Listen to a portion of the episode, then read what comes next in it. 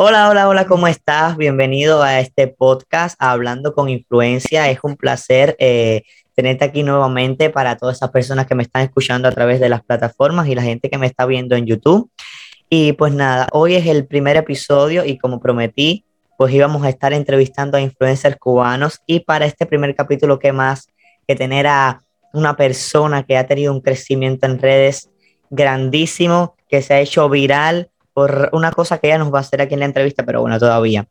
Para la gente que no está viendo en YouTube, es, no sé para qué presento porque la están viendo, pero bueno, para la gente que me está escuchando, eh, hoy tengo conmigo a una influencer cubana que tiene más de 11.400 seguidores en redes sociales. Y pues nada, ella es youtuber, Instagram, música poeta y loca. Y pues la tenemos aquí hoy para hacerle una entrevista y que conozcan un poquito más de ella. Pues nada, para no alargar la cosa, Vamos a darle el aplauso que lo voy a dar yo solo porque no tengo efecto de sonido a la compañera Jaila Sánchez. Vamos, Jaila, dame ahí el, de eso que tú haces. Que quiero irte.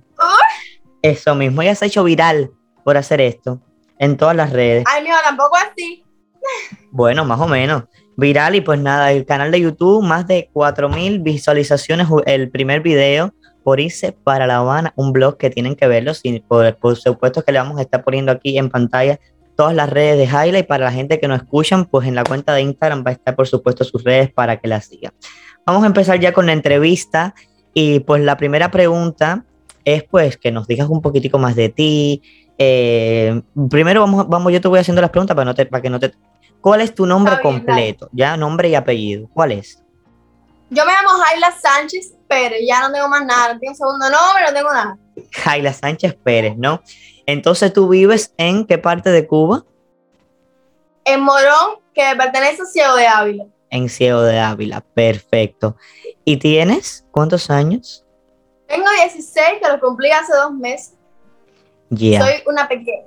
Una pequeña, ¿no? 16 años más que yo, dos años más que yo. Bueno, entonces lo que nos... Entonces, la pregunta del millón. ¿Cómo llegaste a redes sociales? ¿Qué, qué fue lo que te inspiró? ¿Cómo llegaste? Cuéntame. Ay, pues que me siento en una entrevista así súper perla. A ver, bueno, yo llegué a redes sociales, a mí siempre me ha gustado eso hace mucho tiempo. Y siempre estaba haciendo videos, y tú sabes, antes de que TikTok fuera TikTok, era musical, yo siempre estaba viendo videos de todo el mundo y yo siempre quise hacer eso. Y lo hacía, de hecho lo hacía, lo que los hacía feo, a ver, no quiero decepcionar a mí del pasado, pero sí los hacía feo. Pero bueno, ya fui mejorando y ya, y siempre lo que me ha gustado, siempre, siempre. Ya, perfecto, pero ¿hace cuánto más o menos tú estás en redes? ¿Tienes ese Instagram? Bueno, eso fue más o menos cuando yo estaba en sexto grado o en quinto, siempre de chiquitica. A mí el que me conoce es Jaila, siempre me va a decir, Jaila, videos. Pero desde siempre ese, eso me estás hablando de musical y el Instagram, ¿hace cuánto te lo abriste? Eso fue ya antes, ¿no? No, Instagram, si te soy sincera, a mí Instagram no me gustaba, yo no usaba Instagram, lo mío los estados de WhatsApp, yo estaba en WhatsApp, en WhatsApp. Empecé en Instagram como en marzo, hace poco que subí una historia y vi que cogí mil vistas y me quedé así, bueno, subí, seguí subiendo historias así, usé Instagram. Ya, perfecto. Hace como cuatro o cinco meses. Hace como cuatro o cinco meses. Entonces tienes el Instagram y has tenido ese crecimiento en cinco meses, ¿no? Sí. Dios mío. En algún momento, o sea, hablando de crecimiento, en algún momento pensaste tener ese crecimiento así de repente, que tuvieras más de 11.400 seguidores y que la gente te escriba al for mayor para que tú le mandes un saludo. Esas cosas que uno siente. Bueno, la verdad es que yo siempre, ese fue mi sueño, que eso pasara. Yo soñaba con eso y en un futuro siempre, porque yo he sido muy optimista y mucha ley de atracción y siempre pensé que lo iba a hacer, lo que no ahora, ¿viste? Yo pensaba hacerlo en un futuro cuando me fuera de Cuba, pero así de momento, fíjate que yo estoy así, pero la verdad no lo pensé que fuera ahora, pero sí pensé que fuera algún día, porque sí me iba a esforzar siempre para que eso pasara. Claramente, ¿no? Ha sido un crecimiento rapidísimo. Y con respecto a tu canal de YouTube, ¿Qué te inspiró a ser youtuber? Porque eres Instagramer, subiste así, creciste muchísimo en Instagram, pero también te viralizaste en YouTube con un video de 4.000 vistas, el primer video. Eso fue lo que también te hizo un poco impulsarte. A, ver, lo que pasa fue que siempre que yo pensé en video, yo pensé en hacer TikToks y ser youtuber. Eso también siempre me encantó. Pero también quería hacerlo cuando me fuera de Cuba para tener una cámara Claramente, calidad. y todas esas cosas. Pero bueno, me embulló todo el mundo y, entonces lo estoy haciendo aquí en Cuba, ¿por qué no? Ya empecé desde ahí. Perfecto. Y entonces, eh, con respecto a Instagram y te puedo también incluir YouTube, eh, también TikTok, no sé, con respecto a las redes sociales, porque casi siempre cuando uno empieza, eh, uno empieza porque ve y porque le gusta lo que la gente hace y pues dice, yo también quiero. Con respecto a eso, ¿quiénes han sido tus creadores favoritos que siempre te han gustado, que te han dicho, yo quiero ser como ella en un futuro, yo quiero también llegar a tener esa cifra? ¿Quiénes, ha sido? ¿Quiénes han sido? Bueno, ha sido solamente una sola persona la que me ha vuelto loca, la verdad que sí. Yo no tengo más nadie que me guste tanto como me gusta esa persona. A mí eh, se puede decir que mi ídola, como dicen todo el mundo, es Ignacia Antonia. Yo desde que soy súper más chiquita, yo la ella es TikToker, ¿no? sí, ella es TikToker. En like y la veo en musical y en TikTok y siempre, de ella tenía el pelo largo, que ella tenía como 14 años y yo tenía como 12. Mm. Yo la sigo y nunca, nunca, nunca ella sabe mi existencia. Mira que he tratado de que ella, de, que me responda un mensaje, pero nunca. Pero verdad que la amo con mi vida. Y siempre traté de, imitarla en hacer los videos y hacer como, como ella y los seguidores y todo, ella. Pues tienes que hacer un video como ella y todos esos 11 mil seguidores que te empiecen a, etiquetarla en Instagram porque ya va a tener que ver eso en algún momento. Tenemos que hacer eso posible. Ojalá. Entonces yo quiero hacer una pregunta que es una de las preguntas eh, más eh, divertidas que yo he creado para las entrevistas que voy a hacer, que te la, voy a, te la hago a ti por supuesto y a toda la gente que pasa por aquí. Esa es la pregunta que más yo tengo cómo tú te tomas esos haters, esos malos comentarios. Que una vez se le da una roña porque eso es raro. ¿Qué tú le dices a todas esas personas que te comentan? Porque siempre cuando uno es creador de contenido va a haber personas que pues no le gusten, va a haber esas calandracas, esos cuecueyes que no les guste lo que tú haces y siempre van a comentar mal. ¿Cómo tú te tomas esos, esos comentarios? Porque una, cada gente se lo toma diferente. ¿Cómo tú te lo tomas con respecto a eso? Bueno, yo te voy a ser, yo te voy a ser sincera. Gaby claro, Claro. Te voy a decir de que gracias a Dios yo no he tenido tantos malos comentarios como yo pensaba. Mucha gente me dice que le cae súper bien. Claro que, que, uno no es perfecto y siempre habrá alguien que le cae mal. Uno, uno nace para caerse bien a todo el mundo. Pero la verdad, yo no te voy a decir aquí en público lo que yo le diría a esa gente, porque la verdad que muchos cuentos se van a sentir ofendidos. Pero eso a mí no me interesa. Eso a mí no me importa. La verdad, yo no le doy importancia a esa gente, porque al final eh, tengo gente que me admira y esa gente no tiene a nadie. Esa gente lo hacen como para sentir mal. Al final, ellos no tienen ni idea de lo que tú haces y lo que tú te esfuerzas para hacer esas cosas. Por eso, en mi opinión, yo no le hago ningún tipo de caso a esa gente y, y tú sabes mis palabras y mis cosas que yo les digo. Claramente. Bueno, eso es, mucha gente se lo toma diferente. Bueno, yo lo que hago es automáticamente cuando eso sucede, lo que hago es ir, bloquearlo a él y a todas las cuentas que cree y elimino. Al contrario, hay personas yo no que también. Bloqueo.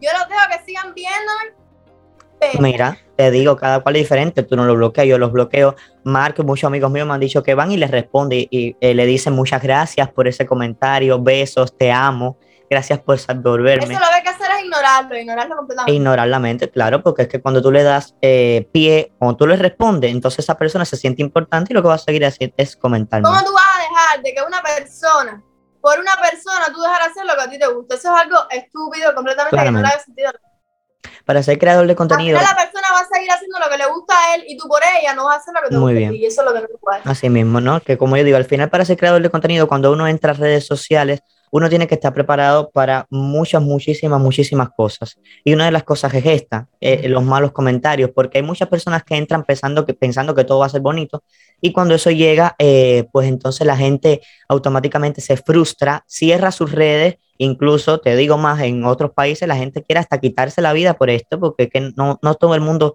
se toma eso de esa manera.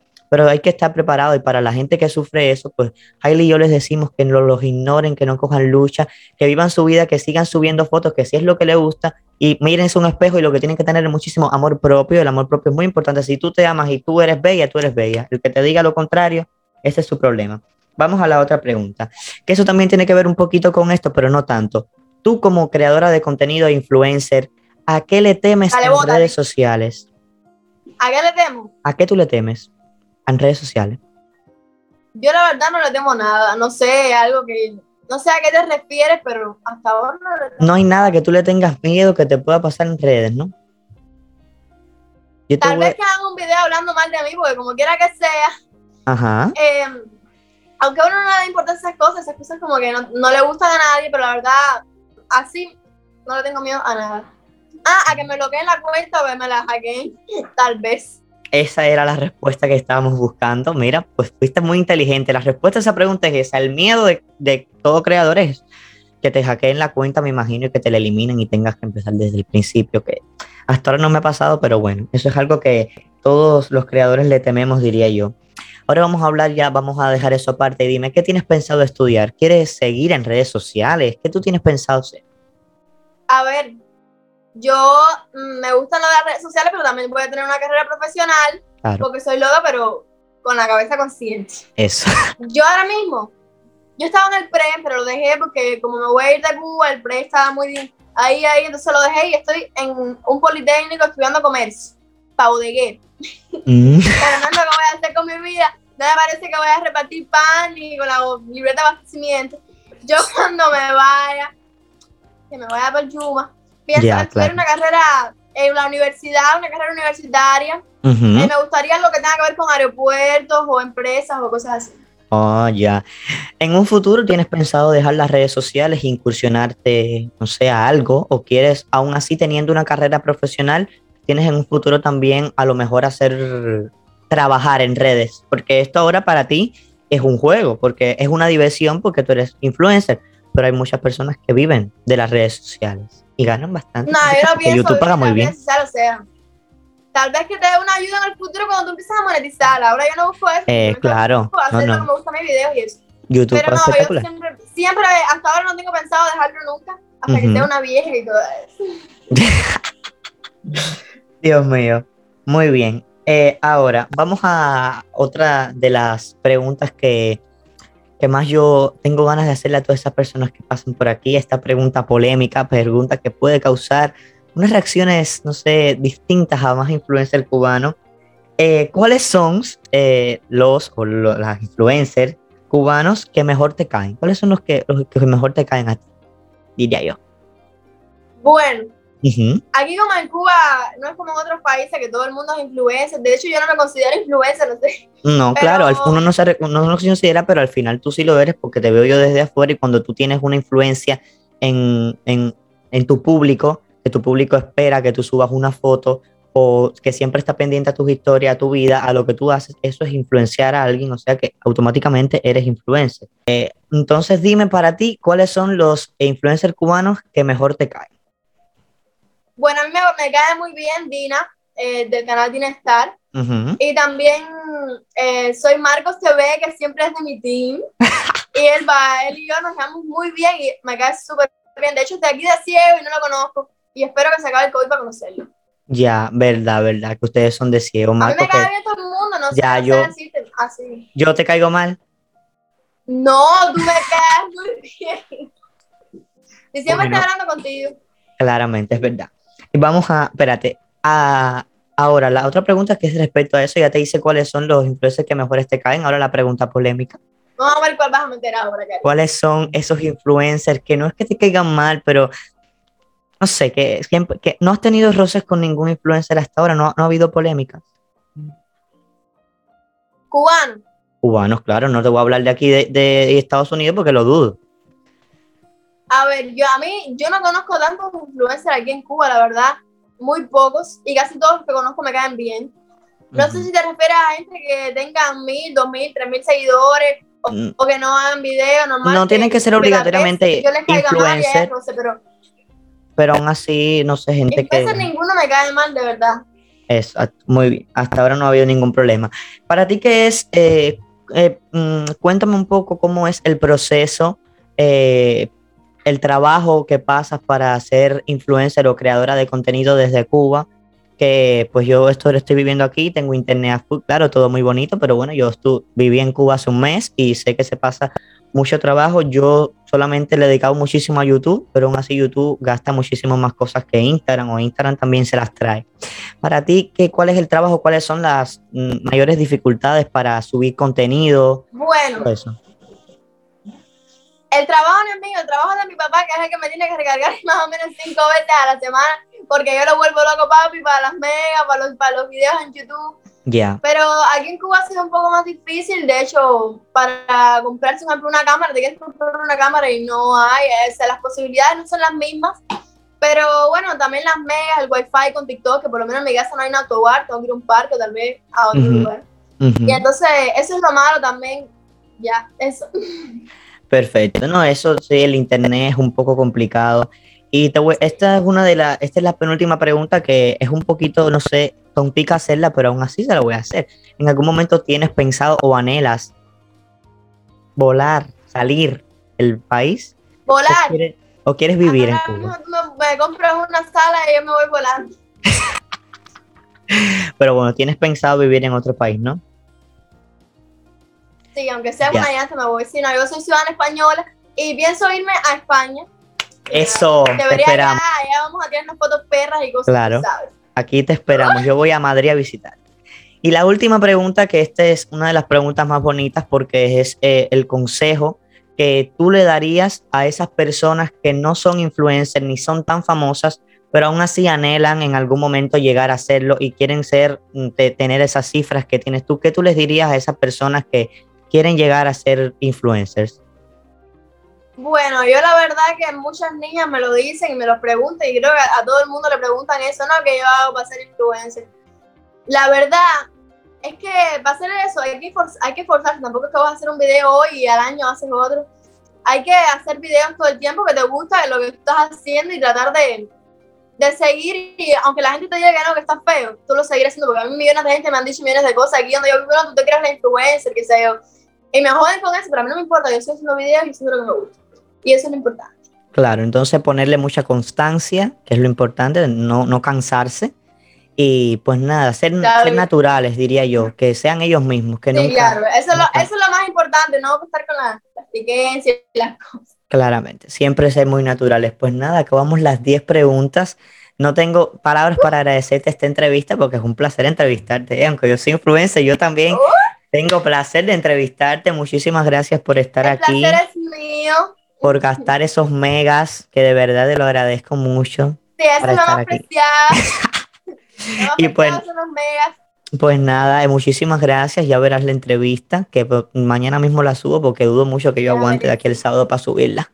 Gracias por estar aquí y pues nada, te deseo sí, muchísimo. Si sube la hora, que yo te he dicho millones de veces que te demora muchísimo para subir la Te deseo muchísimo que sigas creciendo, que tengas 30 mil, 40 mil, que te veremos, porque de verdad que creces muchísimo. Sigue siendo así natural. Gracias por estar aquí, por abrirte un poco, por tener confianza, en contar un poco cómo has llegado. Y pues nada, para todas esas personas, sigan a Jaila en todas sus redes que se las vamos a estar dejando en pantalla y en el Instagram de Hablando con Influencia también van a tener las redes para que la sigan. Y entonces nos vemos muy pronto. Muchísimas gracias por estar. Un aplauso final, por favor. Ese mismo, ese es el perro. Ay, Gabriel, tú eres mucho Gabriel. Oye, eso, Gabriel. Dice ya que gra, gra. ¿Tú sabes cómo me molesta eso? Cuando esta me dice Gravinol. Tú me estás entendiendo. Sí, yo te entiendo. Y pues nada, señores, gracias por estar aquí. A toda la gente que nos han visto, suscríbanse, síganos en todas las redes. Gracias, un beso y nada. Pues nada, muchísimas gracias a todos. Gracias a ti por haberme invitado a participar en tu canal. Ay, gracias. Gracias, mi amor. Un beso para todos. La entrevista que me han hecho la primera entrevista que me has hecho me la has hecho tú, Gabriel. ¿Viste? perro. Gabriel Blanco, para que te lo tengas en el recuerdo. ¿Quién fue tu primera entrevista? Fui yo, el perro. Gabriel Blanco, el perro de España. El perro de España, ¿viste? Y pues nada, señores, gracias por estar aquí. Ya saben lo que tienen que hacer. Síganos en todas las redes y nos vemos muy pronto. Chao.